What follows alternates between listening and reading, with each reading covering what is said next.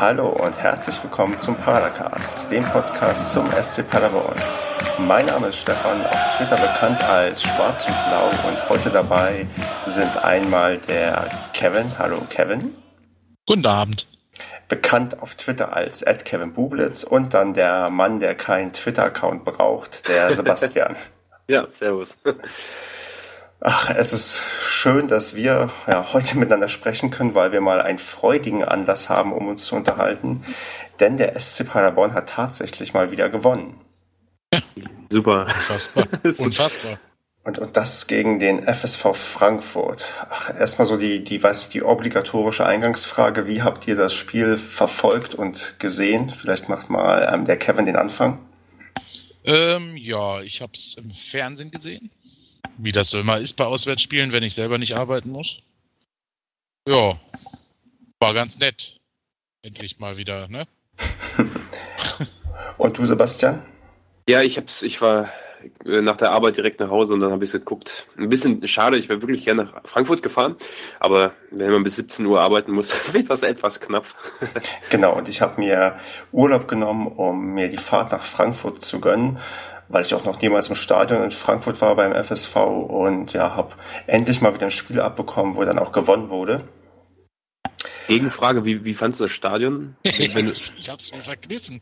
Ähm, also ich, ich muss ja sagen, ich, hab, ich finde den FSV Frankfurt gar nicht so unsympathisch, was glaube ich daran liegt, dass die Farben recht ähnlich sind zu den Farben, die wir bei uns haben.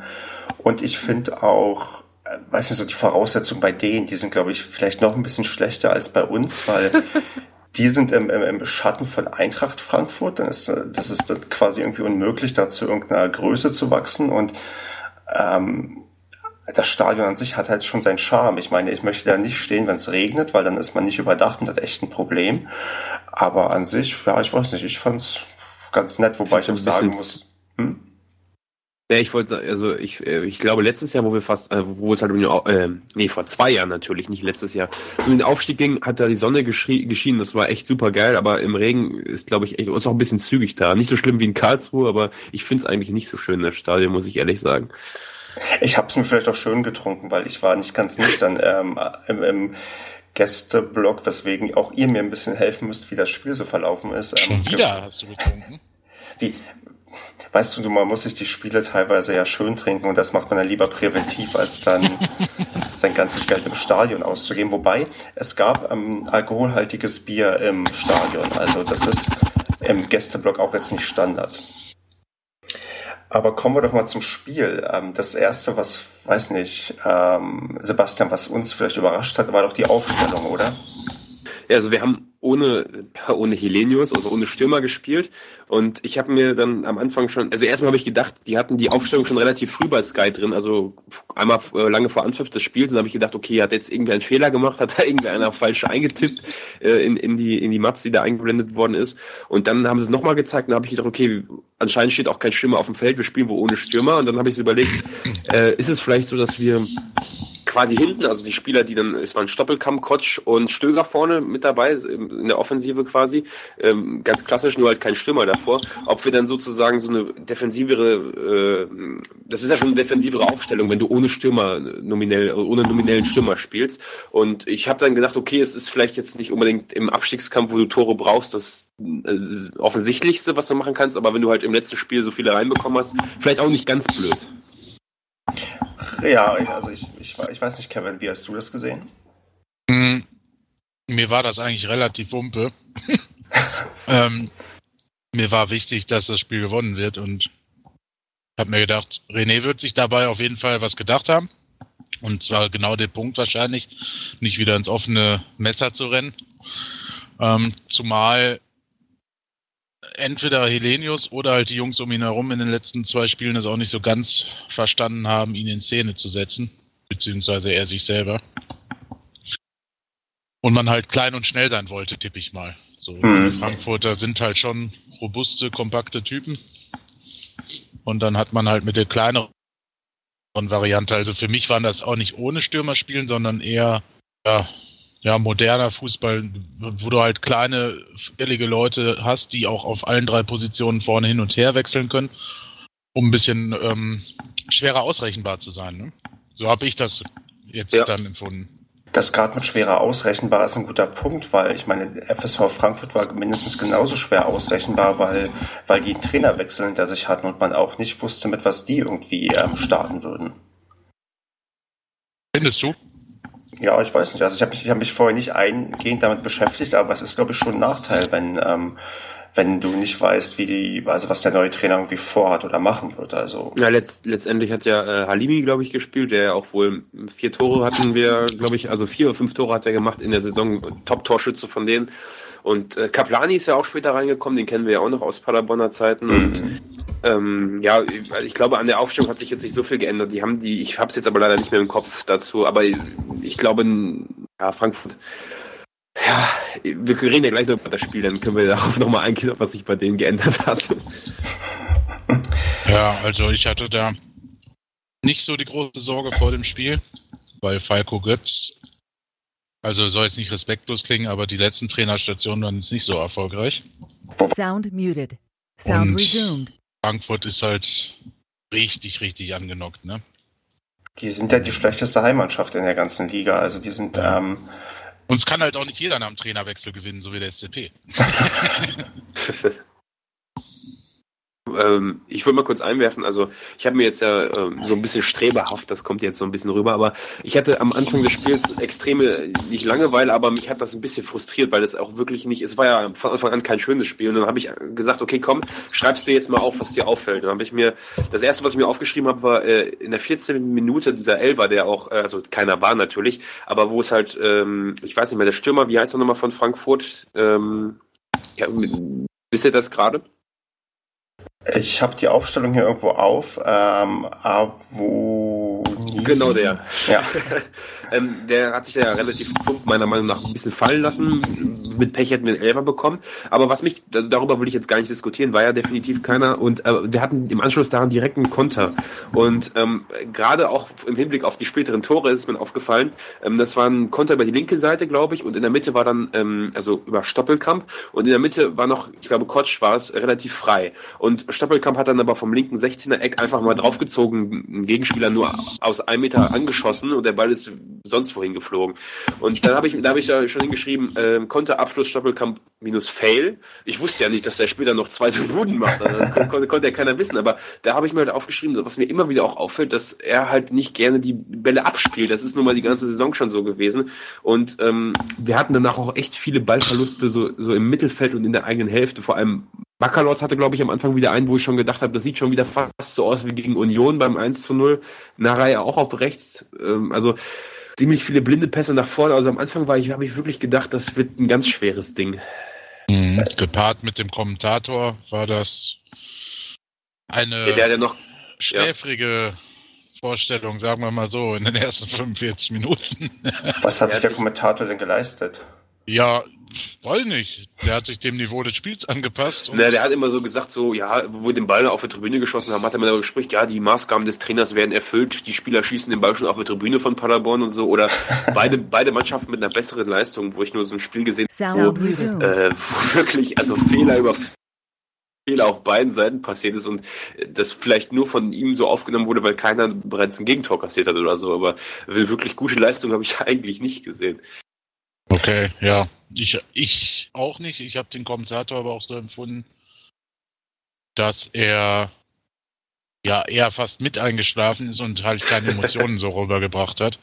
Das und stimmt. ich war tatsächlich auch kurz davor in der ersten Halbzeit, weil das war ja, ja, man hätte nicht erwarten können, dass noch Tore fallen in dem Spiel, sagen wir es mal so.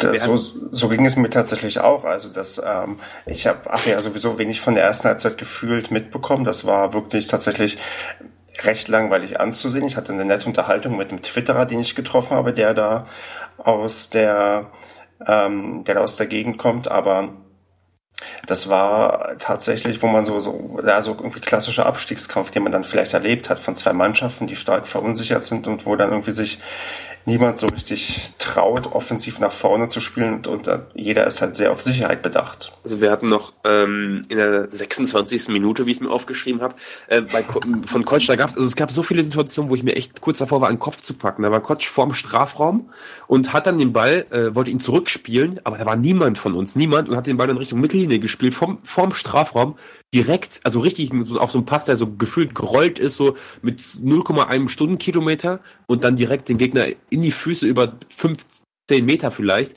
wo ich mir gedacht habe, so, oh, da, die sind da irgendwo nicht bei der Sache. Oder dann gab es, glaube ich, auch noch eine, eine Situation von Stoppelkamp oder auch von Narei, die Flanken, die dann komplett ins Ausgeflogen sind hinter das Tor.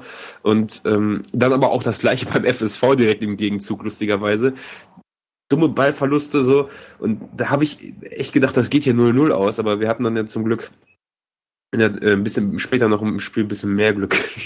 Genau, es wurde in der zweiten Halbzeit dann aus, weiß nicht, aus irgendwelchen Gründen besser.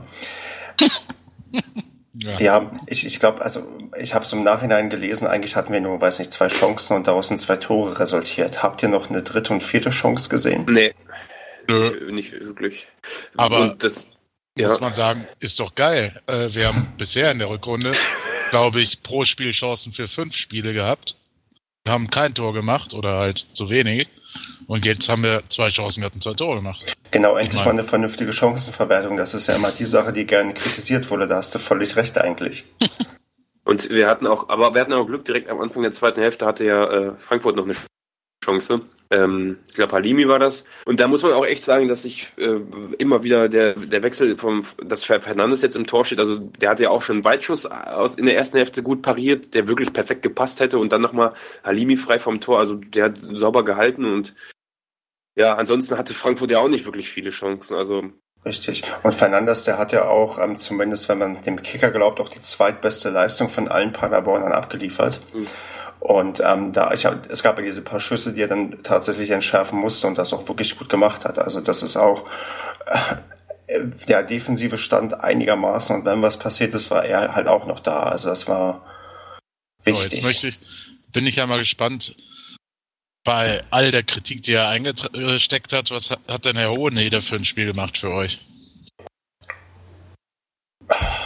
Sagen wir mal so, wenn der Gegner kein Tor schießt und ähm, ja, und es auch nicht massig Torchancen gab, dann war der Gegner entweder extrem schlecht im Sturm oder man hat in der Innenverteidigung einigermaßen stabil gestanden.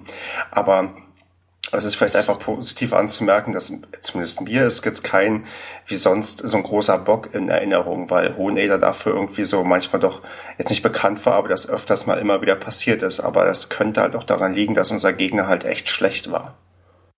Also ich habe ähm, mehr. Also ich habe jetzt ja ein bisschen die Fehler rausgeschrieben, die wir gemacht haben. Zum Beispiel hatte ich auch noch, dass wir wieder eine Ecke hatten vorne und das war aber noch in der ersten Hälfte und ähm, da gab es dann Konter für Frankfurt und dann hat äh, Schonlau die gelbe Karte bekommen. Ähm, also wirklich wieder direkt nach einer Ecke und aber wirklich die ganzen Sachen, die immer, wo Frankfurt zu Chancen gekommen ist, das lag daran, dass in der Offensive im Spielaufbau Fehler gemacht wurden und nicht in der Abwehr. Das ist vielleicht auch der Grund, warum wir dann am Ende nicht äh, wirklich auch kein Gegentor bekommen haben, weil es halt nicht die Abwehr war, die einen entscheidenden Fehler gemacht hat, sondern nur, nur in Anführungsstrichen nur blöde Fehler im Aufbauspiel, die natürlich auch gut und gerne zu einem Gegentreffer führen können. Aber ähm, ich muss wirklich sagen, dass Hoheeder und auch ähm, die komplette restliche Verteidigung eigentlich ein, ein, solides Spiel gemacht haben, außer Narei, der hat ein bisschen, ja, ein bisschen unsicher gewirkt, aber dafür hat er halt auch nach, vor, nach vorne Impulse gesetzt. Also ähm, die Verteidigung äh, habe ich eigentlich nichts, nicht wirklich was zu, zu meckern dran. Und, und Narei wirkt für mich, also der wirkt für mich nicht immer unsicher, aber der wirkt immer manchmal so ein bisschen ungeschickt. Also das könnte, glaube ich, auch vielleicht so, weiß nicht, sehr naturell sein, dass er einfach immer so ein bisschen. Ja, eine Erfahrung einfach auch. Ja, genau. Also ich glaube, ähm, an sich ist das ja jemand, der ähm, doch einer der, also einer der wenigen ist im Kader, den man zu den Gewinnern zählen kann, weil jeder vor der Saison gesagt hat, dass der niemals spielen wird, weil wir rechts ähm, überbesetzt sind, weil wir Heinloth haben, Vucinovic und ich weiß nicht, wer noch aufgezählt wurde, aber genau, einen Jeng hatten wir noch. Alle haben gesagt, er wird niemals spielen und ähm, der hat es ja irgendwie doch geschafft. Aber jetzt, Kevin, du wolltest ja bestimmt auch noch was zu Hoheneder sagen, sonst hättest du es ja nicht angesprochen, oder? Nein, ich wollte das nur mal so in den Raum werfen. Ich bin manchmal gern provokativ und es war auch gar nicht auf euch beide gemünzt, sondern Vielleicht hört das ja ein paar dieser ew ewigen Motzkis. ja, fandst, fandst ähm, du ihn denn gut? Ich finde generell nicht, dass er schlecht ist. Das ist, habe ich aber auch schon mal im Padercast gesagt. Natürlich hat er Fehler gemacht, aber Äh, das ganz, ist halt. ich habe die noch mal so, ja, jetzt haben wir doch den Delay hier. Ja, sag, sag du zuerst zu Ende. wenn die ganze Mannschaft halt Fehler vor ihm macht und drei bis sechs Offensivspieler auf dich zurennen, ja, dann siehst du halt auch doof aus. Und das ist einfach immer das, was so, und das hat das jetzt bestätigt, das, was du gesagt hast, die halt vor ihm auch gut gearbeitet haben. Ähm, und dann siehst du halt als komplette Verteidigung auch besser aus, ne? Hinzu kommt, dass sie sich gut eingespielt haben, glaube ich, inzwischen mit, mit Fernandes. Deswegen ähm, bin da zuversichtlich. Also ich mag den Österreicher. Na gut, wir haben auch nicht mehr viel Auswahl auf der Position. Ich meine, auf der Bank hatten wir noch einen Ruck für, für einen Ersatz, aber sonst ist ja die Innenverteidigung ja gerade die Position, wo jetzt wirklich keiner mehr ausfallen sollte. Das stimmt. Das Äh, stimmt. Ich habe jetzt noch mal äh, letztens mit einem mit, mit einem Kumpel gesprochen über ähm, das äh, hat jetzt gleich ihr werdet gleich den Bezug merken über das Thema Leipzig so und da haben wir darüber gesprochen, warum die letztes Jahr nicht aufgestiegen sind und ähm, ich bin mir nicht ganz sicher, aber hat, haben nicht Hoheneder und Sebastian, die haben ja bei Leipzig gespielt oder nicht? Die, ja, aber die haben, glaube ich, mehr in der dritten Liga zusammengespielt als in der zweiten. Ja. Das, das weiß ich nämlich nicht. Genau, er meinte nämlich, der Aufstieg, das könnte auch, also das hat er mit dem Augenzwinkern geschrieben, weil wir auch vorher über Paderborn gesprochen haben, dass die letztes Jahr nicht aufgestiegen sind wegen dem Innenverteidiger-Duo Sebastian und, äh, und Hoheneder. Da muss ich aber auch erstmal nachgucken. Und dann habe ich mir gedacht, ja, kann schon sein, aber das, ich, ich, ich glaube grundsätzlich, dass die beiden äh, gut, vielleicht nicht so gut, natürlich nicht wie, wie, ähm, na, äh, sag mal schnell den Namen. Hauke Wahl. Naja, Hauke Wahl finde ich super, super Talent, aber ich meine jetzt hier, ähm, Hünemeyer? Hünemeyer, den Hünemeyer meine ich, genau. Ähm, ähm, also ich glaube, da kommen die beiden leider nicht ran. Aber Ja. ist auch nicht schlimm, also. Genau, wenn die einigermaßen solide sind und wir ja jetzt anscheinend auch wieder zu Null spielen können und nicht spektakulär wie gegen St. Pauli mit 4 zu 3 gewinnen müssen, dann ist das ja vielleicht auch mal, weiß nicht, ein positives Zeichen. Mhm. Weil das gibt dir auch hinten Sicherheit, wenn du dann mal merkst, okay, wir können auch Spiele, auch wenn es wirklich eine schlechte Mannschaft ist, zu Null gewinnen, dann äh, bist du vielleicht auch mal wieder ein bisschen mutiger, auch was nach vorne zu machen und deine eigentliche Stärke irgendwie die Offensive irgendwie auszuspielen. ja, vor allem hast du mal ein dreckiges Spiel gewonnen, endlich, ne? Ja. Ja, Das, das war endlich mal, das hatten wir letztens, ich weiß gar nicht, vor zwei oder drei Wochen, glaube ich, mal drüber gesprochen, ähm, wo ich so vermisst habe, dass man mal so richtig dreckig gewinnt. Diesen ähm, attraktiven Fußball, den man ja lange versucht hat zu spielen und auch wirklich im Tabellenkeller zu spielen, mal abzulegen. Also sie machen es ja trotzdem noch, dass sie es teilweise versuchen, aber mal abzulegen und dann zu kämpfen und sich so ein 1 oder 2-0 halt wirklich mit halt nur zwei Chancen dreckig zu erarbeiten. Das, das ist vielleicht mal ein ganz guter Effekt. Ich hoffe, dass der anhält. Und man muss ja auch sagen, dass die ähm, Tore ich, äh, sahen eigentlich doch recht gut aus. Stoppelkamp, sein zweites Tor war echt gut. Also das war ein richtig guter Kunstschuss und das ähm, erste Tor, die Vorarbeit von Baccalords, die dann Ja, ja, vom Perdedei wurde ja, ne? ja, gut, aber er musste den Ball erstmal auf, äh, auf Perdedei so einigermaßen hinspielen. Also das, Ja. ich fand, ich war ein bisschen erstaunt, nämlich Baccalords ist der Spieler beim Kicker, der die schlechteste Note mit Kotsch bekommen hat. Beide haben eine 5 bekommen. War Baccalords wirklich so schlecht? Weil er hat ja immerhin so mehr oder weniger beide Tore vorbereitet, oder zumindest anderthalb Tore vorbereitet. Mhm. Ja, Notengebung ist immer so eine Sache. Was hättest du denn für eine Note gegeben, ähm, dem, dem Baccalords? Den Backer, Ja. ja, weiß nicht, 3-5 oder so. Er hat halt mh, in der ersten Halbzeit, aber da hat halt die ganze Mannschaft nicht noch, nicht wirklich so Trieb. Ähm, er hatte halt eine ausreichend, gehabt, würde ich mal sagen. So, und dann bereitet er halt ein, anderthalb Tore vor und da muss man ihm jetzt nicht eine fünften. Also das Nee. finde ich äh, Ja. ein bisschen übertrieben. Er ist noch nie ein Wunderfußballer gewesen auf dem Platz, ist halt der Kämpfer und die Aufgabe erfüllt er halt schon. Also vor allem in diesem Spiel. Und zwei Tore vorbereiten, dann kriegst du eigentlich keine fünf. Aber gut, Notengebung und so, ne? Das ist jetzt gar nicht nur auf den Kicker bezogen, aber das ist halt Roulette. Das sind persönlich Vorlieben, die da mit reinspielen. Hm, Das ist ja auch nur ein Input, den man sich mal angucken kann, wie andere vielleicht das Spiel gesehen haben. Ich meine, es ist skandalös genug, dass der Kicker dem Spiel auch eine 5 gegeben hat, denn so schlecht. Ja, also nö. Ich wollte noch zu Bakalos sagen, ähm, er hatte halt, wie gesagt, ein, zwei Fehler drin. Also einer, der war, der hätte richtig gefährlich werden können und im Spielaufbau wieder am Anfang, aber ansonsten halt waren das so Sachen, ja. Am Anfang hat, also die ganze Mannschaft hat am Anfang lauter Fehlpässe gespielt und äh, der Gegner ja auch und war es schon allein deswegen, wie gesagt, der gesagt, wegen, wegen den Torvorlagen nicht. Also Niemals. bei, bei so einem Spiel, wenn man da Torvorlagen macht, dann muss man eigentlich nochmal mit einer viel, viel, viel besseren Note aus dem, aus dem Spiel rausgehen. Das ähm, stimmt. Will einer von euch beiden noch was zu Bickel sagen? Weil der wurde ja doch dann als erster Spieler in der 63, 63. Minute eingewechselt, wie er sich, weil er, glaube ich, jetzt seit längerer, längerer Zeit mal wieder gespielt hat. Habt ihr da eine Einschätzung dazu, wie er sich da gemacht hat? Oder ist er komplett unauffällig ähm, mm. geblieben? Was mir am meisten aufgefallen ist, aber da habe ich, also ich habe nach beim 1-0 haben wir eben drüber gesprochen, ähm, dass, also ist mir aufgefallen, dass jetzt der, sowieso bei Stoppelkamp der Jubel relativ verhalten, also nicht verhalten, aber er, ja, es ist halt so ein cooler Jubel, weißt du, er macht das so ganz ruhig und guckt so ins Publikum, guckt so ein bisschen hoch, ne? Und da haben, also außer René Müller hat sich beim, beim, beim 1 haben sich wirklich echt wenig Leute so richtig gefreut. So, ich habe dann, dann noch das MSV-Spiel gesehen gehabt in der, in der Zusammenfassung und da sind die ja bei ihren Toren, auch wenn es nicht mal welche waren, komplett ausgerastet und sind, kommen, also alle und bei uns hast du halt eher das Gefühl gehabt, so jetzt verhält sich der Torschütze so ein kleines bisschen und dann Bickel, jetzt dazu, beim zweiten Tor ist Bickel, glaube ich, derjenige gewesen, den man auch, der hat das Tor, der stand direkt vorm Tor. Der auch sich wirklich richtig äh, gefreut hat, also äh, und und dem man das richtig angesehen hat. Stoppelkamp hat natürlich nur auf sein Trikot gezeigt, logisch. Also da ist er mir auf, ist er mir aufgefallen, weil er sich halt richtig gefreut hat. So und das. Äh, ansonsten habe ich aber auch von ihm jetzt er hat, er hat immer relativ weit vorne auch gespielt, was mir aufgefallen ist, also er war immer wieder im Strafraum. Er kam auch von Coach damals, also genau, wahrscheinlich deswegen, ja. Aber ich, also ich fand, ich sag mal so, er hat das, er hat jetzt, er ist mir nicht negativ aufgefallen wie einige andere zwischenzeitlich. Hm. Aber du hast ganz interessant angesprochen, vielleicht ähm, den, den Jubel und die Euphorie. Ähm, da, ich weiß ja nicht, wie gut man das über die über die Mikrofone gehört hat. Also man hat vielleicht erstmal gehört, dass Paderborn ja nicht unterstützt hat. Es gab ja kein, keine Fangesänge oder irgendwas. Ja, war Oberliga-Akustik in dem Spiel, weil von Frankfurt durch die zwei Fan die sich da gegenseitig besingen, hast du, hast du, also das hast du wahrscheinlich im Sportplatz, äh, auf dem Sportplatz bei Tura Elsen auch im Endeffekt, mhm. die Akustik, ja. Das habe ich auch getwittert, ne? Stimmung wieder Kreisliga oder sowas.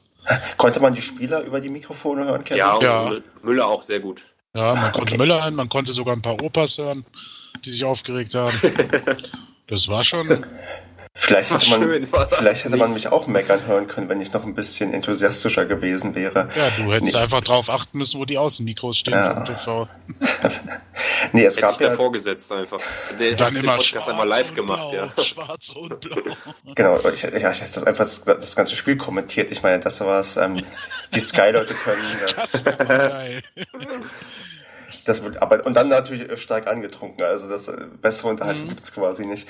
Nee, was, was, was es ja gab von Paderborner Fans war, immer wenn ein Tor gefallen ist, und ich glaube auch zum Abpfiff gab es laute, mhm. für den Verhältnis, ähm, laute, fürs Verhältnis, ähm, laute Rufe Vorstand raus. Mhm. Ähm, kam nicht überraschend, weil auch ähm, bereits ein Banner aufgehangen wurde vor dem Spiel, wo Vorstand rausstand ja, wir hatten ja schon im letzten Padercast darüber diskutiert. Es scheint ja jetzt zumindest fürs Ergebnis nicht geschadet zu haben, dass äh, man nicht unterstützt hat und dann irgendwie diese Forderung ähm, gestellt hat. Aber was meint ihr, wie, also weiß nicht, äh, Kevin, du kennst ja ein paar mehr Fußballspieler. Wie sehr nimmt man sich das zu Herzen? Wie sehr ähm, beeinflusst das einem vielleicht für das nächste Spiel oder kann man das einfach ignorieren? Also wenn du mit den Jungs sprichst, ist es eigentlich immer so, dass sie durch die Bank weg sagen, während dem Spiel bin ich eh im Tunnel und höre nix. So. Ähm, aber ich kann mir halt das nicht wirklich vorstellen, weil wenn es so leise ist, ne, wie es da war, musst du es eigentlich mitbekommen. Und, ich, äh, ich, genau, ich meine, hier Stoppelkamp hat ja im Nachhinein zur ähm, Westfäl Neuen Westfälischen gesagt, dass er ähm, beleidigt wurde, also von den, von den Rängen beleidigt wurde und sie mhm. sich da deswegen auch nicht mehr zum, zum, zu den Fans am Ende hingegangen ist und ja, nicht zum ersten Mal, ne? Ja, das stimmt. Also Doppelkamp hat es, glaube ich, nicht leicht, wenn, äh, wenn die, wenn man, wenn es erstmal schlecht läuft, dann schießt sich das Publikum gerne auf ihn ein. Wobei ich sagen muss, ich habe das nicht unbedingt so wahrgenommen. Ich habe das eher so wahrgenommen, dass wirklich von der Tribüne fast gar nichts kam. Also da war nicht so, dass man irgendwie besonders wütend auf spezielle Spieler war. So kam es mir zumindest nicht vor. Mhm. Ja, ich, ich weiß halt nicht. Setze ich mich vielleicht in Nesseln. Ich weiß nicht, was das. Ich, also ich sehe das auch so, dass es in, gerade in der Situation, also auch wenn es jetzt, also kommen viele Sachen zusammen, zum Beispiel Frankfurt ist das heimschwächste Team, die haben auch einen scheiß Support, könnte man jetzt sagen, wenn die, wenn die mehr Unterstützung von den Rängen hätten, jetzt nicht unbedingt eine Liverpool-Atmosphäre, wie es beim Spiel gegen Dortmund war, aber äh, einfach so, äh, einfach gepusht werden und und wir haben es ja in der ersten Liga gesehen, wo wir gegen Schalke gespielt haben oder auch auswärts in Leverkusen oder ich glaube, da haben, haben die Fans schon die Mannschaft ordentlich, also die waren sowieso schon motiviert, ist ja klar in der ersten Liga, aber die, die also diese Atmosphäre im Stadion, auch auf den Sitztribünen in der ersten Liga, die du hattest, die hat bestimmt sehr positive Auswirkungen gehabt. Und im Gegenteil ist es halt jetzt so, wenn die wenn nichts kommt, wobei wir natürlich auch auswärts in Frankfurt an einem Freitag generell ja auch nicht die lautesten werden, aber immer noch lauter als die Frankfurter wahrscheinlich.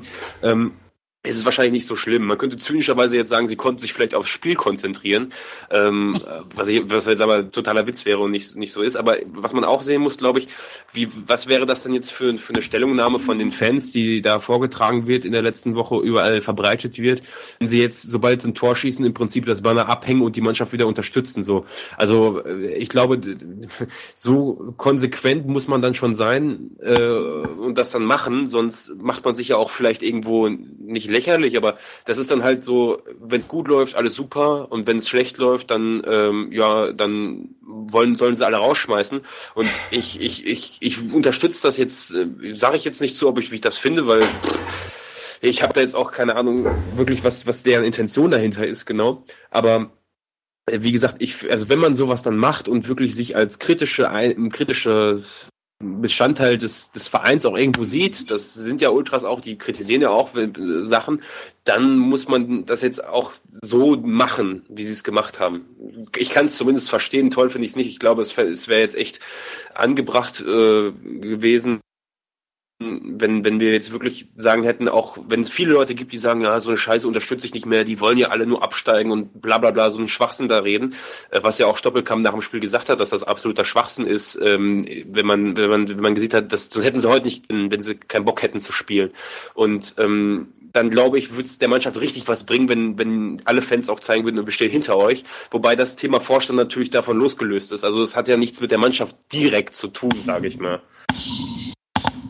Das stimmt. Ich, ich überlege noch ähm, nach dem Spiel. Die Spieler sind ja nicht zu, zu den Fans gekommen. Allerdings ist etwas später noch ähm, Bacalords ähm, zu den Fans gegangen und haben mit denen diskutiert. Und, oder ihm wurde etwas gesagt. Ich, ich hoffe mal, dass den Spielern auch bewusst ist, dass es da eigentlich nicht um die Leistung der Spieler geht, sondern größtenteils um, ja, um, um die, um die Unzufriedenheit mit der Vereinspolitik. Aber ja, ich, mhm. bin, ich, ich bin gespannt, ob das, ob das so weitergeht, ob man jetzt beim nächsten Spiel wieder sich zu was Ähnlichem entscheidet oder ob man dann wieder, weiß nicht, Vollgas gibt. Also ich würde mir persönlich wünschen, für, auch für die Spieler, weil ich glaube, dass nach so einer Leistung haben die sich das auch verdient, dass man jetzt auch wieder sagt, okay, man kann weiter irgendwie so ein Banner hinhängen, wo dann irgendwelche Forderungen draufstehen, aber man kann die Mannschaft unterstützen, weil den, den Willen kann man ihnen eigentlich nur sehr schwer absprechen. Oder Kevin, kannst du da noch was was hinzufügen oder hast du noch irgendwelche Einwände dagegen? Nein, absolut nicht. Also ähm, generell bestraft man mit sowas halt einfach komplett die Spieler und nicht den mhm. Vorstand. Deswegen verstehe ich diese Aktion nicht. Den Vorstand kann ich bestrafen, indem ich mich unter der Woche vor die Geschäftsstelle stelle. Oder ja, vielleicht, das klingt jetzt vielleicht ein bisschen scharf oder so, aber ich verstehe es nicht im Stadion. Jetzt ist es aber gut gegangen, ist ja auch schön und gut. Und äh, die Leute haben ihre Meinung kundgetan. Das wussten wir aber auch vorher schon, weil die ganzen wochenlangen Vorstand raus schon da hängt. Und mit einem Stimmungsboykott bestraft man die Spieler. So. Und das Fernsehen vielleicht, weil sie keine Stimmung über die Mikrofone einfangen können. Aber nicht den Vorstand. Also, das also ist halt so ein Ding. Ich kann es auch, ich kann den Ärger absolut nachvollziehen, ne? Bis zu einem gewissen Punkt. Nur ich finde einfach das Mittel, äh, Mannschaft nicht zu unterstützen, äh, finde ich, ist der falsche Weg. Also ich finde, ich finde, ähm, ist ja sehr grundsätzlich auch so. Ähm, und ich hoffe einfach, also spätestens gegen äh, Freiburg und ähm, gegen Nürnberg äh, wird das nichts werden, denn wenn ich, wenn, wenn wir nicht, ja, es wird wohl nicht so werden, dass wir eine Stimmung hinkriegen wie in der ersten Liga, davon kann man nur, nur noch träumen.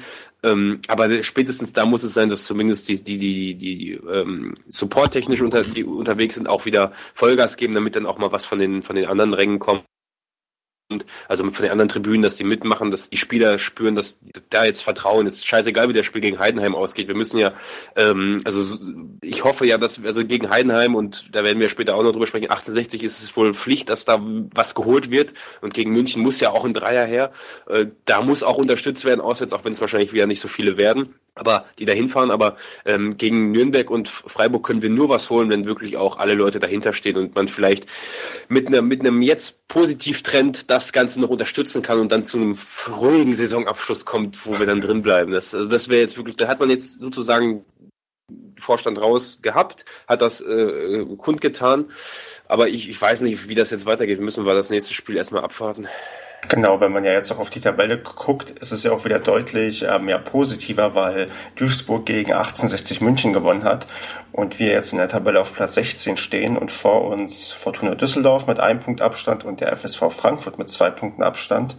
Und da ist ja quasi die gute Nachricht, dass die beiden noch gegeneinander spielen und man jetzt rein theoretisch, wenn man jedes Spiel gewinnen würde, den direkten Klassenerhalt aus eigener Kraft schaffen würde, egal was die anderen machen.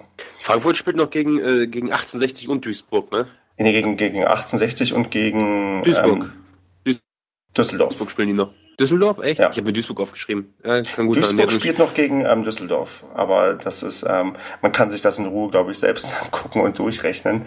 Ich habe ich hab ja übrigens noch ganz kurz aufgeschrieben, ähm, wer am meisten gejubelt hat nach dem zweiten Tor, auch wenn ich, wenn ich sowas, wenn ich vom Kommentator oder von irgendwelchen Analysten höre, mal total lächerlich finde. Aber mir ist es halt aufgefallen, dass sich Fernandes wirklich richtig gefreut hat. Den hat man auch so gesehen, den Torwart jetzt. Ähm, und der Rest war dann eher so, so ein bisschen verhalten. Aber äh, ich weiß nicht, man könnte jetzt, so, das ist halt so dieses Bildniveau jetzt wieder, man könnte sagen, ja, die Spieler identifizieren sich mehr mit dem Verein und werden da wahrscheinlich in der Zukunft bleiben, Gerüchteküche aufmachen. Will ich jetzt gar nicht, aber mir ist es halt aufgefallen. Das ist, oder das ist das portugiesische Feuer. Ach ja, genau, noch eine Sache. Ähm, was, was, mir jetzt, was mir jetzt wirklich bei diesem Spiel aufgefallen ist, wir, das ist ja auch schon gegen überlegen, welches Spiel, wo haben wir 1-0 geführt und dann 2-1 verloren, war das, das war auch ich vergesse immer, wenn ich hier in der Sachen über die Spieldaten, wir haben doch letztens, war das gegen, wo wir, wo wir 1-0 geführt haben zu Hause und dann 2-1 verloren haben. Sag mal schnell jetzt. Guck mal kurz noch nach, während ich das sage. Da haben wir auch 1-0 geführt und ähm, da hattest du, hat man so gedacht, okay, jetzt, jetzt führen sie 1-0, jetzt geht's aufwärts, jetzt ist die Motivation da. Und es war auch gegen Frankfurt wieder so, jetzt hinten rein und sind total verunsichert und der Gegner kommt auf einmal eben zumindest in Strafraumnähe und annähernd zu Chancen, hat auch dann diesen noch einige Fastmöglichkeiten gehabt und auch nach dem, selbst nach dem 2-0, wo, wo man gedacht hat, jetzt ist aber die Befreiung da. Jetzt, jetzt geht's weiter. Jetzt schießen sie noch ein drittes und ein viertes hatte man auch, auch nie, Braunschweig war es, genau. Da hatte man auch nicht das, es war auswärts, ne? Äh, mhm. Da hatte man auch nie, man hatte einfach selbst bis zum Ende, auch wenn es nie gefährdet war, dann wirklich noch, du hattest aber nicht das Gefühl, dass du so eine Mentalität hast, okay, geil, jetzt läuft's, jetzt sind wir drin. Was wir ja vor, oder was ihr vor ein paar Wochen noch, oder vor ein paar Monaten noch gesagt habt, wir brauchen eigentlich endlich mal wieder ein Erfolgserlebnis, so gegen Pauli, was dann auch kam. Ähm, da, du denkst ja immer, jetzt läuft es, jetzt haben sie Tore geschossen, vier sogar gegen Pauli, aber es ist ja nicht so. Du hast immer noch diese Verunsicherungen danach, wahrscheinlich dann im Kopf, oh, das, das dürfen wir jetzt aber nicht mehr verlieren, jetzt fühlen wir schon 1-0 oder, oder, oder halt im Gegenteil schon. Das aber, ja, aber das so kommt vielleicht auch nur Stück für Stück. Da kannst du halt, da reicht anscheinend nicht mehr ein Spiel, weil du immer noch mit einem Abstiegskampf bist, sondern da brauchst du mal zwei, also drei Spiele, dass du, auch, ist, ja. dass du irgendwie aus der kritischen Zone raus bist. Würde ich vermuten. Ja, du hast jetzt mehrfach gesagt, die haben nicht so gejubelt bei den Toren, ne? Ja, das war jetzt so ein bisschen bildniveau-mäßig. Um, da muss ich mich für entschuldigen. Nee, nee, nee, nee. Ähm, das kann ja durchaus so sein. Ich habe da gar nicht so drauf geachtet. Außer den Fernandes habe ich auch noch im Kopf, wo du es jetzt sagst, aber auch erst. Ähm, vielleicht aber auch mal ein ganz guter Punkt, dass sie nicht so direkt in Euphorie verfallen sind, sondern sich konzentriert haben und weitergemacht haben. Ähm, würde ich jetzt so daraus ziehen. Kann man auch sagen, ja. Viele haben ja wieder gesagt, ja gut, das ist für die jetzt halt, okay, gewinnen wir halt. Aber verlieren werden wir trotzdem nochmal, um abzusteigen.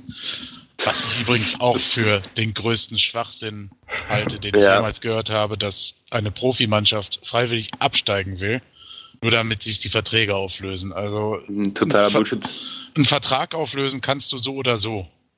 Wenn, keine Ahnung, ich sage jetzt mal keinen Spielernamen, wenn Spieler XY unbedingt im Sommer gehen möchte und dem Verein sagt, wenn ihr mich nicht gehen lasst, dann setze ich mich auf die Tribüne, dann wird der Verein sich halt dreimal überlegen, ob er ihn nicht gehen lässt. So, das ist.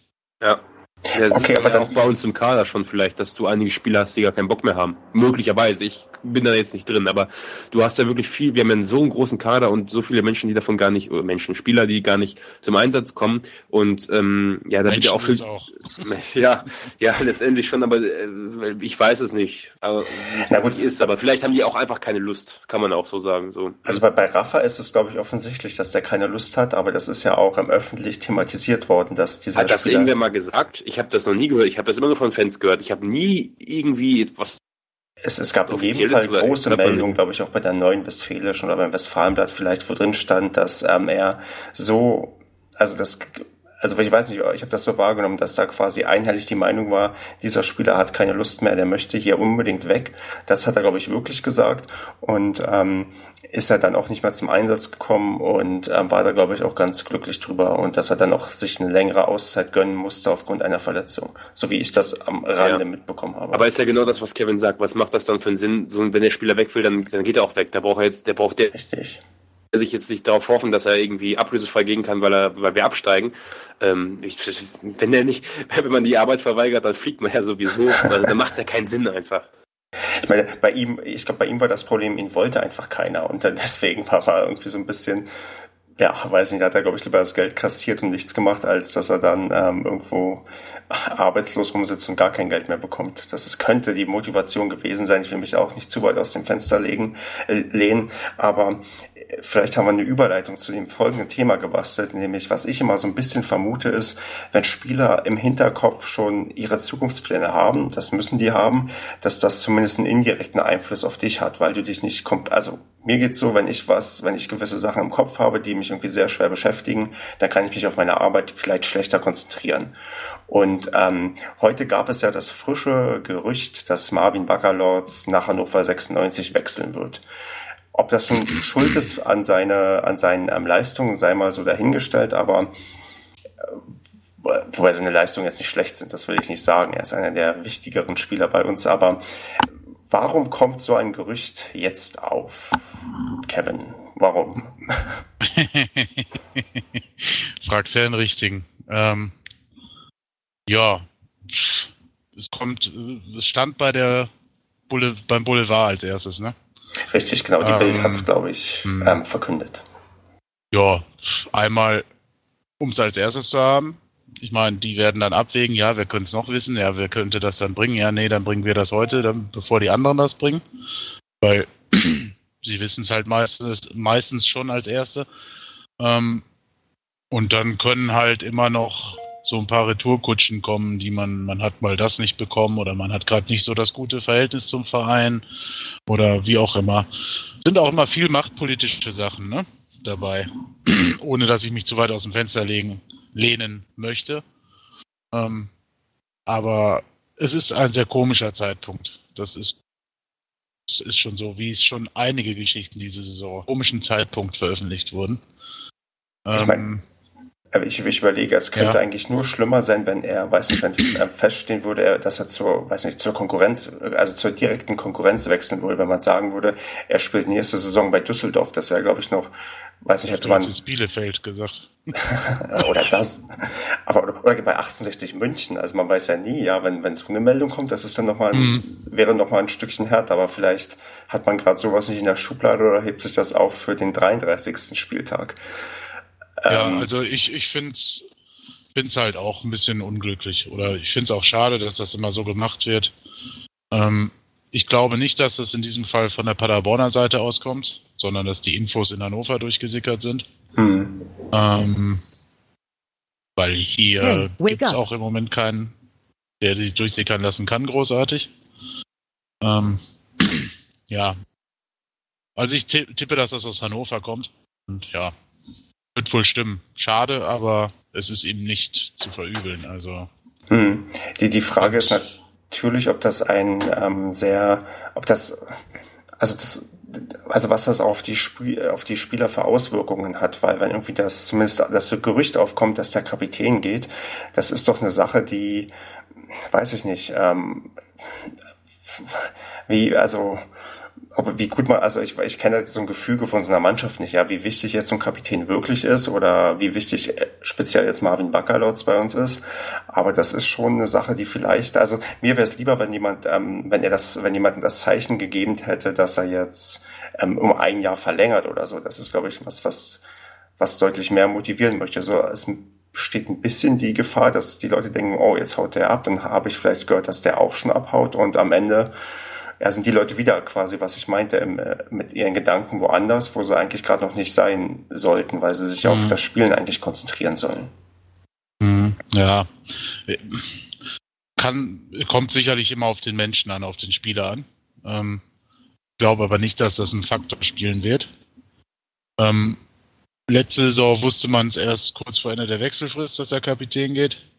Ähm, jetzt weiß man es dann frühzeitig mhm. wissen, wo sie dran sind. Vielleicht kann es auch im Gegenteil jetzt nochmal auch für Bakker ein Antrieb nochmal zusätzlich sein, zu zeigen, ey, ich verabschiede mich dann aber auch ordentlich und mhm. im Abstieg.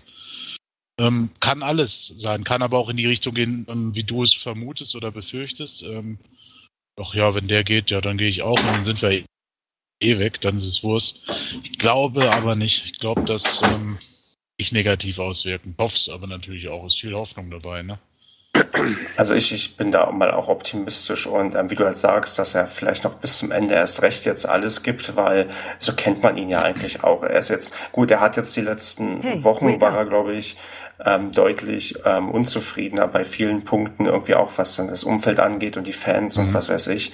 Aber das ist, glaube ich, keiner, der geht und sagt, ähm, wie jetzt die letzten paar paar Wochen habe ich ja keinen Bock mehr richtig, sondern der will sich ja auch, weiß nicht, würdig verabschieden und was, er hat ja nichts davon, wenn Paderborn absteigt. Ich meine, das ist ja kein Vorteil für ihn in der nächsten Saison. Wenn er jetzt aber nochmal zeigt, dass, wir, dass er mit uns die Klasse hält, dann hat er auch vielleicht eine gute Chance bei dem Verein, ob es ein Hannover ist oder irgendein anderer Verein, dass er da auch eine gute Rolle spielt, weil mhm. oft genug, also gefühlt für mich oft genug gibt es Paderborner, die so einigermaßen Potenzial haben, wechseln und dann komplett verschwinden. Also so, so, es gibt ganz viele Spieler, die habe ich im Kopf, die haben in Paderborn richtig klasse gespielt und alle haben gesagt, Mensch, ohne den Spieler, weiß nicht, da wären wir nichts und dann sind die gewechselt und dann sind die häufig dann so ein bisschen in der Versenkung verschwunden und tauchen manchmal am Ende nochmal bei uns auf. Weiß jemand, mhm. wie ähm, der Hünemeyer im Moment spielt? Oder? Der ist im Reha-Training. Ah, genau. gut, der war verletzt, ja. Genau, aber das ist eine der wenigen Ausnahmen. Und Wemmer? Der, Wemmer war auch lange Zeit verletzt. Ich weiß nicht, ob der, weil das sind auch die beiden Spieler, die ich im Kopf habe, wo ich denke, Mensch, die waren bei uns so gut und so unverzichtbar und die haben es auch, also wenn man die Verletzung abzieht, sind das tendenziell die, die es vielleicht eher geschafft haben. Aber wenn dann siehst, dass Ziegler bei Lautern kaum spielt oder Strohlig bei Düsseldorf quasi aussortiert wurde, das ist schon, also oder, oder Proschwitz, wo der am Ende gelandet ist und dann verzweifelt zu uns zurückgekommen ist. Also das ist ja. Ja, jetzt ist die Frage, wo wir drüber sprechen, zurückkommen. Ähm, also Strohli kann ich mir schon vorstellen, schon allein ja auch wahrscheinlich wegen, ja, wegen der Familie oder ne, das ist so einfach äh, wie der Daniel Jenicke für den Paderborner Basketball wahrscheinlich, ähm, einfach so typisch Paderborn halt. Da kann ich mir schon vorstellen, dass er zurückkommt. Nur ist halt die Frage, alle, falls nochmal irgendwer zurückkommen sollte, von denen, die jetzt vor der Saison gegangen sind, meint ihr, die bringen aber nochmal die Leistung oder wird das dann eher so wie mit einem Zheng jetzt, der nach, na gut, nach einer langen Zeit wieder zurückgekommen ist, aber eher, naja, oder sagen wir mal so suboptimal? Ich weiß nicht, das ist, glaube ich, voll abhängig von dem, wen wir uns zurückholen. Also ein Ziegler möchte ich mir eigentlich ungern zurückholen, weil ich da immer Schweißausbrüche bekomme, wenn der in der Endverteidigung spielt. Aber ja, Rückholaktionen, die können funktionieren, können nicht funktionieren. Bei Salik hast du gesehen, als er zurückgekommen ist, hat er echt dazu beigetragen, dass wir aufgestiegen sind. Also das muss halt irgendwie passen, aber ich weiß nicht, ob wir. Habt ihr denn auf eurer Liste einen Spieler, den ihr unbedingt zurückhaben wollt?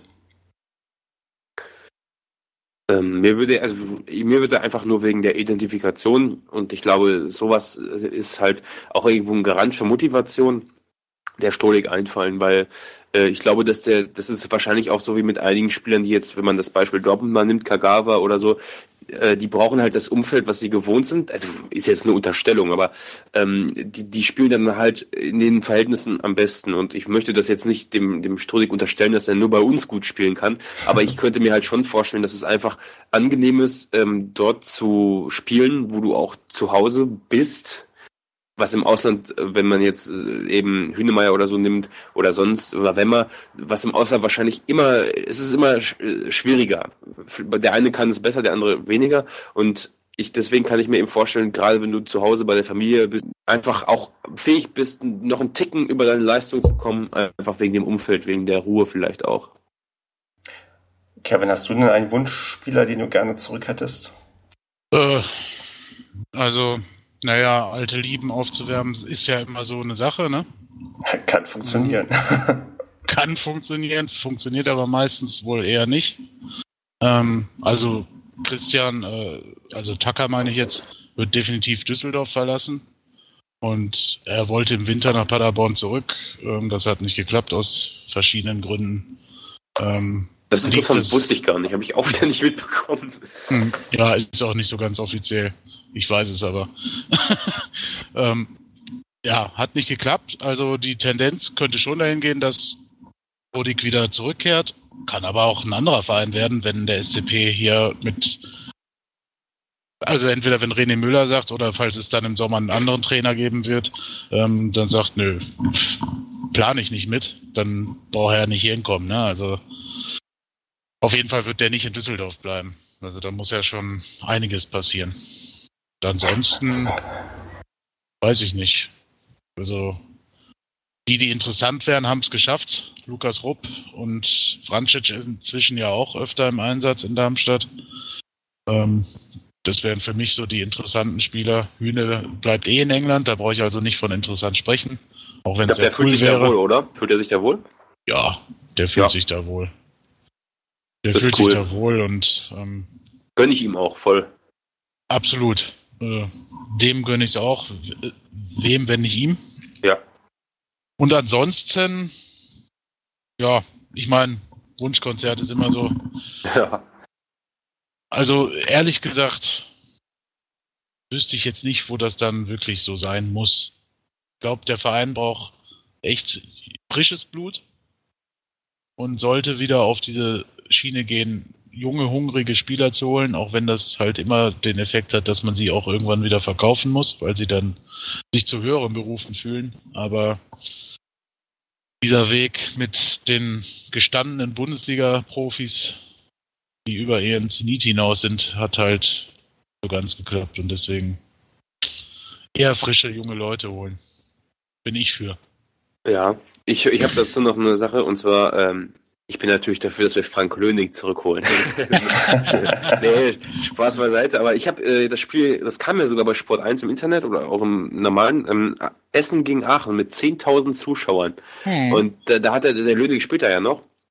Und äh, fand ich erstmal erstaunlich, wusste ich nicht. Ich hatte es mal irgendwann im Hinterkopf, dass er äh, irgendwo in, in der vierten Liga halt Moment ist, aber ich wusste jetzt nicht mehr ganz genau wo. Und echt mal sagen, also 10.000 Zuschauer bei so einem Spiel, was ja auch so ein, ein traditionsreiches Spiel ist in der, in der vierten Liga, ja, dann, das macht mir halt auch immer Angst, dass es halt mal dazu kommen könnte, dass man im schlimmsten Fall da abrutscht, falls jetzt noch irgendwie finanziell was dazu kommt, dann geht das schneller als man denkt. Aber da scheinen wir ja im Moment einigermaßen noch gut aufgestellt zu sein. Wie man immer so schön sagt, schuldenfrei in Liga 3, was auch wieder so ein blöder Spruch ist, weil äh, wenn du, wenn du absteigst, dann hast du schneller Schulden, als du gucken kannst, wieder zwangsweise. Eben, ja, das ist auch alles. Ah, ich halte mich lieber zurück. Ähm, ja, das macht mich echt, das macht mich wütend, sowas, solche Sachen zu sagen. Weil die sind einfach nicht von vorne bis hinten durchdacht, sondern einfach mal in den Raum geschmissen und dann plappert die Mehrheit nach. Also das ist halt einfach, natürlich sind die hoch und ich finde sie auch zu hoch, sage ich auch ganz offen. Ähm, andererseits hat das nichts damit zu tun, ob man teure oder in Anführungsstrichen billige Spieler kauft.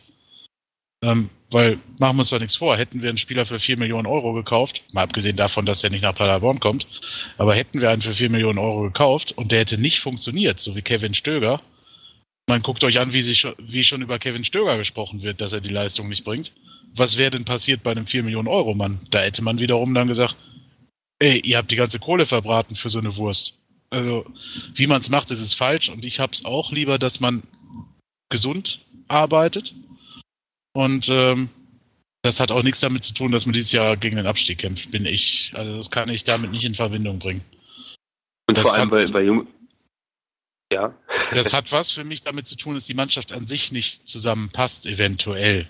Oder dass halt bestimmte psychische Sachen dazugekommen sind oder ich weiß es nicht, aber es hat nichts damit zu tun, wie teuer der eine Spieler ist oder nicht. Und vor allem, wenn man, wenn man junge, äh, junge Spieler holt, ähm, das ist auch wieder so eine, eine komische Perspektive, aber ähm, dann hat man auch nicht die Erwartung an jeden einzelnen Spieler. Also wenn du junge, talentierte Spieler holst, wie zum Beispiel eben äh, Hauke Wahl, was für mich ein super Innenverteidiger ist, der halt äh, von Kiel kam der ja und der da auch super Leistung gebracht hat und auch hier im Rahmen der Möglichkeiten, ich fand ihn immer, der hat immer so sehr gute äh, Aktionen gehabt. Ich sehe ihn da, ich habe immer so ein Bild im Kopf, wie er halt den Gegner dann an der Grundlinie noch den Ball abgrätscht und auch wenn er vielleicht mal den einen oder anderen Fehler gemacht hat, das sind halt auch genauso Leute, wo du sagst, okay, der hat jetzt keine 4 Millionen Euro gekostet, der spielt nicht seit, der hat nicht letztes Jahr Europa League oder Champions League gespielt äh, bei Borussia Dortmund. Ähm, an den hast du halt, du weißt halt, okay, der kann Fehler machen. Das ist, glaube ich, auch eine viel, da hast du auch eine viel höhere Akzeptanz bei den Fans und ähm, als wenn du jetzt Leute zusammenkaufst, wo die Erwartungen total hoch sind, schon allein wegen dem Namen. Und du kannst auch im Endeffekt wahrscheinlich ruhi- ruhiger arbeiten.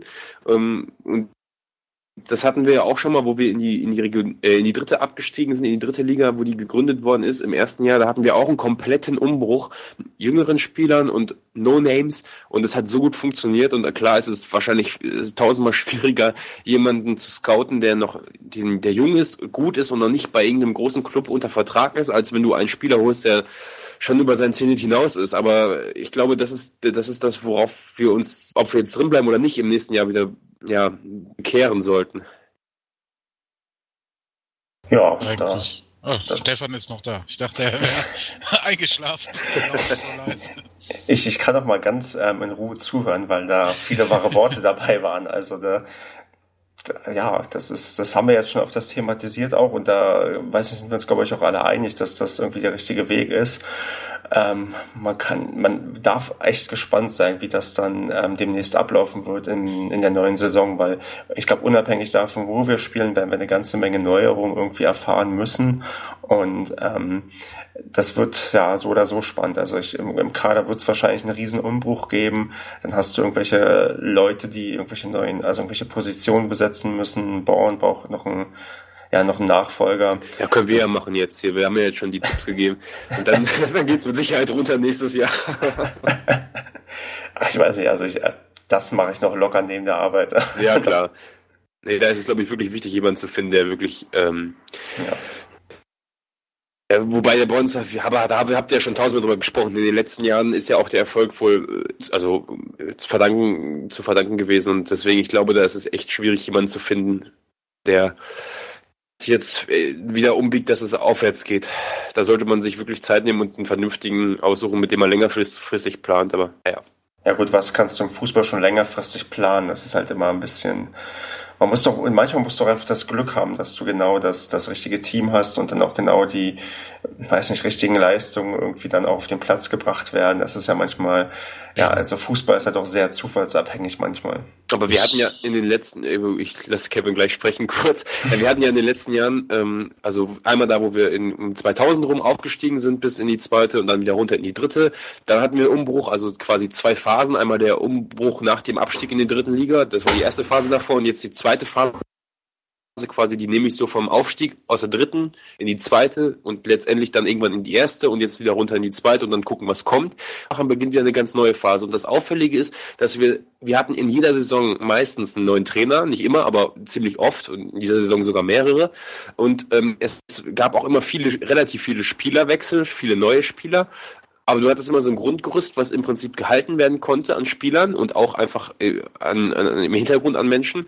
Und das hat immer funktioniert, auch wenn wirklich manchmal gesagt hat, okay, jetzt kommt ein komplett neuer Trainer, äh, Roger Schmidt zum Beispiel, oder du wusstest das ja alles vorher nicht, was, dass der ja mal Trainer bei, bei Leverkusen werden wird und Mhm. dass er richtig gut ist. Und du hattest immer trotzdem irgendwo Glück, dass es alles so super funktioniert hat. Und diese Saison hat es einfach mal überhaupt nicht geklappt, gar nichts. Genau, und das kommt dann halt irgendwann einfach mal vor und ja, da muss man jetzt probieren, irgendwie herauszukommen. Wollen wir mal über, noch über Heidenheim sprechen, bevor Machen wir, weil wo wir beim Thema herauskommen sind, dann, dann passt ja quasi das nächste Spiel, was vor uns liegt. Und zwar dürfen wir am Samstag, oh ja, am Samstag und nicht am Freitag, nach Heidenheim fahren. Ja, erstmal, weiß nicht, will einer von euch beiden hinfahren? Ähm, nee, muss arbeiten. Ah. Meine ich, wenn ich jetzt gerade den, das richtig im Kopf habe. Hast du also, kalt erwischt. Sebastian, nee. planst du hinzufahren? Hm. Du weißt es ja ganz genau. Nee, ich habe mir, hab mir extra Urlaub genommen am Freitag, dass ich am Donnerstag nach Paderborn fahren kann. Das Problem ist nur, äh, es, ich habe eine, ich hab eine Gruppe mit Jungs, mit, die kenne ich seit dem Kindergarten, mit denen wir äh, seit pff, seit, boah, ich weiß nicht mehr wie viele Jahre, acht, neun Jahre, immer zusammen zu Fußball geht, also auch wo wir noch unter 18 waren und also unter 16 und jetzt auch eben eine eingeschworene Fahrgemeinschaft immer sind, zu den vielen Auswärtsspielen, viel, äh, viel beschissene Auswärtsspiele schon gehabt, wo ich stundenlang mit dem Zug noch jetzt irgendwo hingefahren bin, um damit die mich abholen können, teilweise 13 Stunden unterwegs war. Und dann hatten wir jetzt geplant zu fahren Urlaub eingereicht, alles super. Und dann ist, ist irgend dem Deppen, der fahren wollte, die Karre kaputt gegangen, komplett kaputt gegangen. Und dann waren wir jetzt am überlegen, ob wir mit dem Zug fahren. Dann ist das Ding ein Zug mit fünf Leuten und alle keine Bahncard außer mir, ist arschteuer. Also du, wenn du, wenn du in der, also wenn du normal ankommen willst, wenn du mit der, mit dem ICE musst du ja fahren und da bist du ja locker die Spritkosten tausendmal drüber. Und ähm, ja, selbst wenn du mit der Regio fährst, was dann irgendwie 20 Euro kostet, da fährst du 15 Stunden dahin. Und deswegen haben wir uns entschlossen, auch wenn ich richtig Bock habe auf dieses Spiel und richtig Bock nach Heidenheim zu fahren, weil wir das mit Übernachtung und so alles geplant hatten. In Aalen wollten wir übernachten.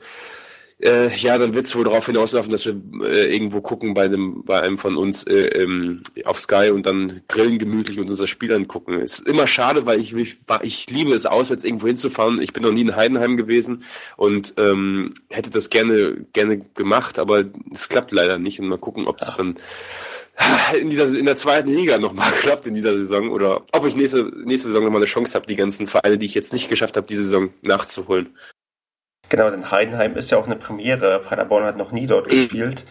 Ich, ich versuche hinzufahren und hoffe, dass ich ähm, ja mal wieder den zweiten Sieg in Folge sehen kann. Das ist, ist schon ewig ja, dass das passiert ist. Aber ja, bring mal drei Punkte mit. Seid ihr denn optimistisch, äh, Kevin, dass wir, aber bist du optimistisch, Kevin, dass wir denn drei Punkte dort holen bei Heidenheim? Ja, ich bin ja immer optimistisch, Zweckoptimist sowieso. Die haben halt fünf Heimspiele in Folge nicht verloren. Ähm, ja. Also, es wird schwer. Die müssen halt wirklich diese Leistung wieder bringen. Und sei es drauf, erstmal destruktiv zu spielen. Ähm, Heidenheim ist halt eine Mannschaft, die können Tore schießen. Also das können sie definitiv. Die haben, glaube ich, in den letzten Heimspielen immer zwei Tore geschossen. Einmal sogar drei, wenn ich mich nicht richtig täusche. Ja, ja, jetzt gegen Braunschweig äh, wenn ich, wenn ich mich nicht richtig gespielt. täusche, ist ja auch in Deutsch. Ähm, wenn ich mich nicht irre. Ähm, ja, ja, auf recht, jeden also. Fall können die ordentlich Tore schießen, sie kassieren aber auch viele Tore und das könnte halt so die Chance sein. Und dann müssen wir halt irgendwie versuchen, dass am Ende 2-1 für den SCP steht. Da gehe ich auch von aus. Oder 4 zu 3 wie gegen St. Pauli. Ja, im Endeffekt ist mir das Wurst. Ich dachte, du würdest jetzt ein Ergebnis. Äh, Ach du, genau, wir sind schon bei genau Tipps. Nee, okay, wenn du 2-1 sagst, dann, dann sind wir auch schon bei Tipps. Ja, nee, dann mach ruhig. ja, also ich, ich tippe, dass sie da 2-1 gewinnen. Und ich hoffe, dass ich mich richtig aufregen kann, das ganze Spiel, wenn ich es denn gucken kann. Und dann in der 91. Minute das 2-1 für den SCP fällt. Das, ich weiß nicht, ob wir nochmal erleben, dass ähm, wir in der Nachspielzeit mal einen Siegtreffer erzielen. Das ist, glaube ich, schon seit, ist schon Jahre her, wo das mal ja, passiert ich glaube, ist das wäre so dieser Moment. Heuer Fernandes mit, mit dem Kopf macht ihn im Stimmen. Völlig wurscht, kann auch René Müller mit dem Einwurf machen. weißt du? also, ähm, weiß ich nicht, da hätte ich Bock drauf. Aber ja, wird schwer. Die haben halt auch giftige Spieler in ihren Reihen. Äh, weiß nicht, Arne Feig habe ich immer nur schlechte Erinnerungen dran. An Spiele gegen Mannschaften, wo Arne Feig gespielt hat. Und irgendwie verfolgt er uns. So, jetzt habe ich dich aber unterbrochen, Stefan. Mit ja. Du hast mich eigentlich nicht unterbrochen. Ähm, ich höre weiter gespannt zu. Oder wenn, von mir aus kann auch Sebastian jetzt erzählen, was er von dem Spiel erwartet, wenn er dann in Ruhe das zu Hause guckt, ob er auch von der 92. Minute ausgeht oder ob wir weiß nicht, früh und souverän 3 zu 0 führen. Was meinst du? Ähm, ich bin ja eigentlich der, der unterbricht, deswegen habe ich jetzt mal ganz in Ruhe gewartet. Ähm, ja, das Problem, was ich bei, bei, also Mannschaften, die in, um, für die es um nichts mehr geht, und das hatten wir auch schon vor zwei Podcasts, glaube ich, mal gesagt, da sagt man ja, für die geht es um nichts mehr, die werden nicht richtig motiviert sein, aber äh, Kevin hat es ja auch schon gesagt, die haben heiße Spieler dabei, die, die, die wirklich wollen. Und ähm, Bart Finne, glaube ich, auch, ich weiß nicht, ob der, ob der spielt, den finde ich zum Beispiel auch äh, einen sehr talentierten Spieler im Angriff und ähm, ich, also wenn man die, die Mannschaften sieht, die sich da in der Region befinden, wie wir gegen die gespielt haben, also Berlin, Braunschweig, Mhm. äh, Fürth, Karlsruhe, das waren alle Spiele, die waren, also ja, beschissen kann man sagen. Und also wir haben entweder gegen gute Mannschaften einigermaßen gut gespielt, Pauli oder auch gegen Leipzig, auch wenn wir verloren haben. Ich glaube deswegen, ich, also ich bin da ein bisschen zu pessimistisch wahrscheinlich, aber ein Unentschieden wird es wohl nur werden, obwohl wir gewinnen müssen. Das, aber ich lasse mich da auch wirklich gerne eines Besseren belehren. Und ähm, wie du gesagt hast, wenn wir, wenn wir am Anfang wieder so spielen wir gegen, also wenn wir so spielen wir gegen, gegen Frankfurt wird's schwer, weil Heidenheim eine Nummer besser ist. Aber vielleicht gelingt wieder so ein Lucky Punch und vielleicht ist jetzt auch wirklich so, dass man die Woche jetzt genutzt hat, um wirklich noch ein bisschen mehr Stabilität reinzubekommen, dass man auch mal nach einem 1-0 wirklich weitermacht, weiter Druck macht und dann nicht plötzlich verunsichert ist durch ein eigenes Tor, was mich immer, ah, da könnte ich mich mal aufregen, wenn nach einem 1, das habe ich schon so oft gesehen und das regt mich einfach auf. Ähm, vielleicht schaffen wir es, wirklich in Führung zu gehen und dann wirklich ein zweites draufzusetzen, weil wir hatten ja auch schon mal Spiele, wo wir jetzt gegen Berlin im, im Hinspiel 2-0 geführt haben, dann ging's und äh, ich glaube, das ist vielleicht ganz gut und deswegen tippe ich aber nur auf ein 1-1.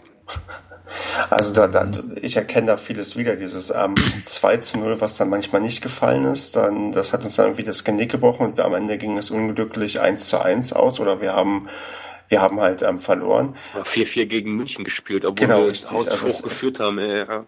Es fehlt also ge gefühlt jedes Gegentor verunsichert einfach, deswegen Jedes eigene mich- Tor auch. Das, Das stimmt, verunsichert. Aber, aber deswegen, ich fühle mich auch erst sicher, wenn es quasi 3-0 steht und zwar in der, weiß nicht, 85. Minute, wo ich gar keine Angst mehr haben muss.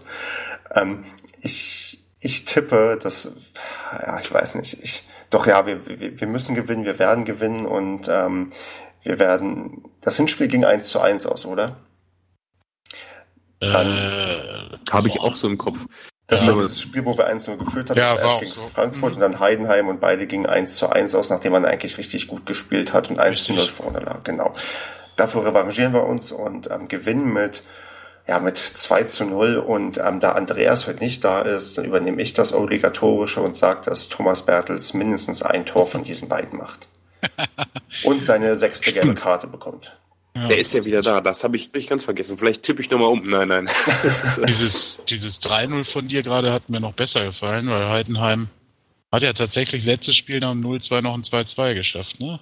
Gegen Okay. Die Übrigens, einfach Arne Feig. Druck. Ne? Äh, hoffen wir, Sag dass das nicht äh, zu oft. Sag das nicht zu oft. ja, sonst richtig, ja. Arne Feig, Arne Feig, Arne ist ja auch noch. Verteidiger, ne? Der ist ja nicht Ja, mal linker Stürmer. Ja. Verteidiger, ja. Der geht aber ordentlich mit die beiden. Oh, wir müssen die linke Seite da. Feig und Schnatterer, beide über links. Also unsere rechte. Also unsere rechte Seite. Ja, Uh, ja. ich bleibe bei meinem Tipp. Nein, das, ich hoffe natürlich, dass wir es schaffen. Okay, Leute, weiß nicht, wollt ihr noch was loswerden? Wenn nicht, dann bin ich eigentlich glücklich mit uns und ähm, freue mich auf ein.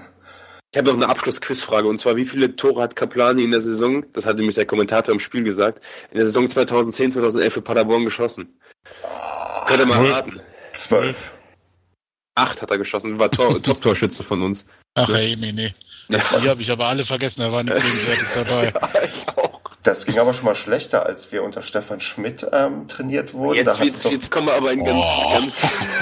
da hatte doch Philipp Hofmann sieben Tore oder so und war unser ähm, bester Torschütze. Ja, immerhin, wie viel haben wir denn jetzt? Jetzt haben wir ja keine, jetzt hat keiner sieben. ich ich glaube, Proschwitz hat die meisten Tore. Fünf, ja, und der ist schon seit einem, seit einem halben Jahr nicht mehr, äh, seit vier Monaten nicht mehr da. ja. Alter Schwede. Helenius Ja. holt ihn, glaube ich, noch ein. Also der wird noch ein paar Tore machen. Glaubt ihr, der, der, der Schonlau spielt wieder? Mm, Das war übrigens, wenn wir vorhin Überraschung, ich wollte aber das Thema nicht zu sehr in die Länge ziehen, hat mich überrascht, dass äh, er auf einmal von Beginn an gespielt hat, aber irgendwas musste René Müller ja ändern, ne? Aber Richtig. wie gesagt, die Fehler, die ich im Spiel auch vorgesehen habe, kamen auch nicht von ihm. Vielleicht lag es daran, weil er jetzt nicht, nicht so präsent war, wie, wie ein Coach oder wie ein Stoppelkamp, aber, oder Baccalords, aber ich hab da, hab auch nichts dagegen. Ich meine, warum denn nicht? Was, Nö, was also- haben wir denn zu ver, ne? Ist doch gut. Da kann ich vielleicht noch sagen, ähm, wer dann ähm, am nächsten Tag für die oder am übernächsten Tag für die zweite Mannschaft gespielt hat, und zwar auch ähm, vier Leute aus dem Profikader. Gut, Bebic. einmal war es einmal war es Brammen, der er unser dritter Torwart ist, aber sonst noch Pepic, Brasnic und Ruck. Die haben alle Ja. gegen Gütersloh zum 2 zu 1 Sieg beigetragen. Die Standardbesetzung, ne? Ja, nicht so oft. Also so oft sieht man Pe Pepic sieht man auch manchmal im, im bei uns dann in letzter Zeit spielen. Also der ist, der, der, der pendelt immer so hin und her. Also, Ja gut, ja- Pepic war ja unter Effenberg Stammspieler ja. und ist dann halt komplett, äh, ja, Aber ist Ja, ja irgendwo auch der richtige Weg, ne? ja, ich weiß nicht, bei Pevic ist es halt schon ein Rückschritt wieder, ne? ja. Hat sich nicht irgendwer bei seinem Instagram-Profil aufgeregt? Ja, das war ich. ich habe mir das mal angeguckt, so viele Bilder hat er doch gar nicht drin. Ja, irgendwie, Naja. ich, ich, ich habe es mit Facebook, aber ich vermischt, da, ist, äh, da fällt er vielleicht noch ein bisschen mehr auf, aber ähm, weiß nicht. Ich bin jetzt nicht so ein Fan von seinem Social Media Auftritt. Ich würde das an seiner Stelle ein bisschen anders aufziehen, aber vielleicht übertreibe ich da auch ein bisschen. Du bist ja auch Experte da drin. Also. Ja, genau, richtig. Genau. Ich, ich sollte eigentlich Social Media Berater für die ganzen Spieler werden. Da kann ich vielleicht noch ein bisschen was dazu verdienen. Ja, absolut. In diesem Sinne, ich ähm, ja, wünsche euch dann eine wundervolle Woche und ja, ja, macht's gut, bis zum nächsten Mal. Dankeschön, das wünsche ich auch. Danke gleichfalls. Ciao. Ciao.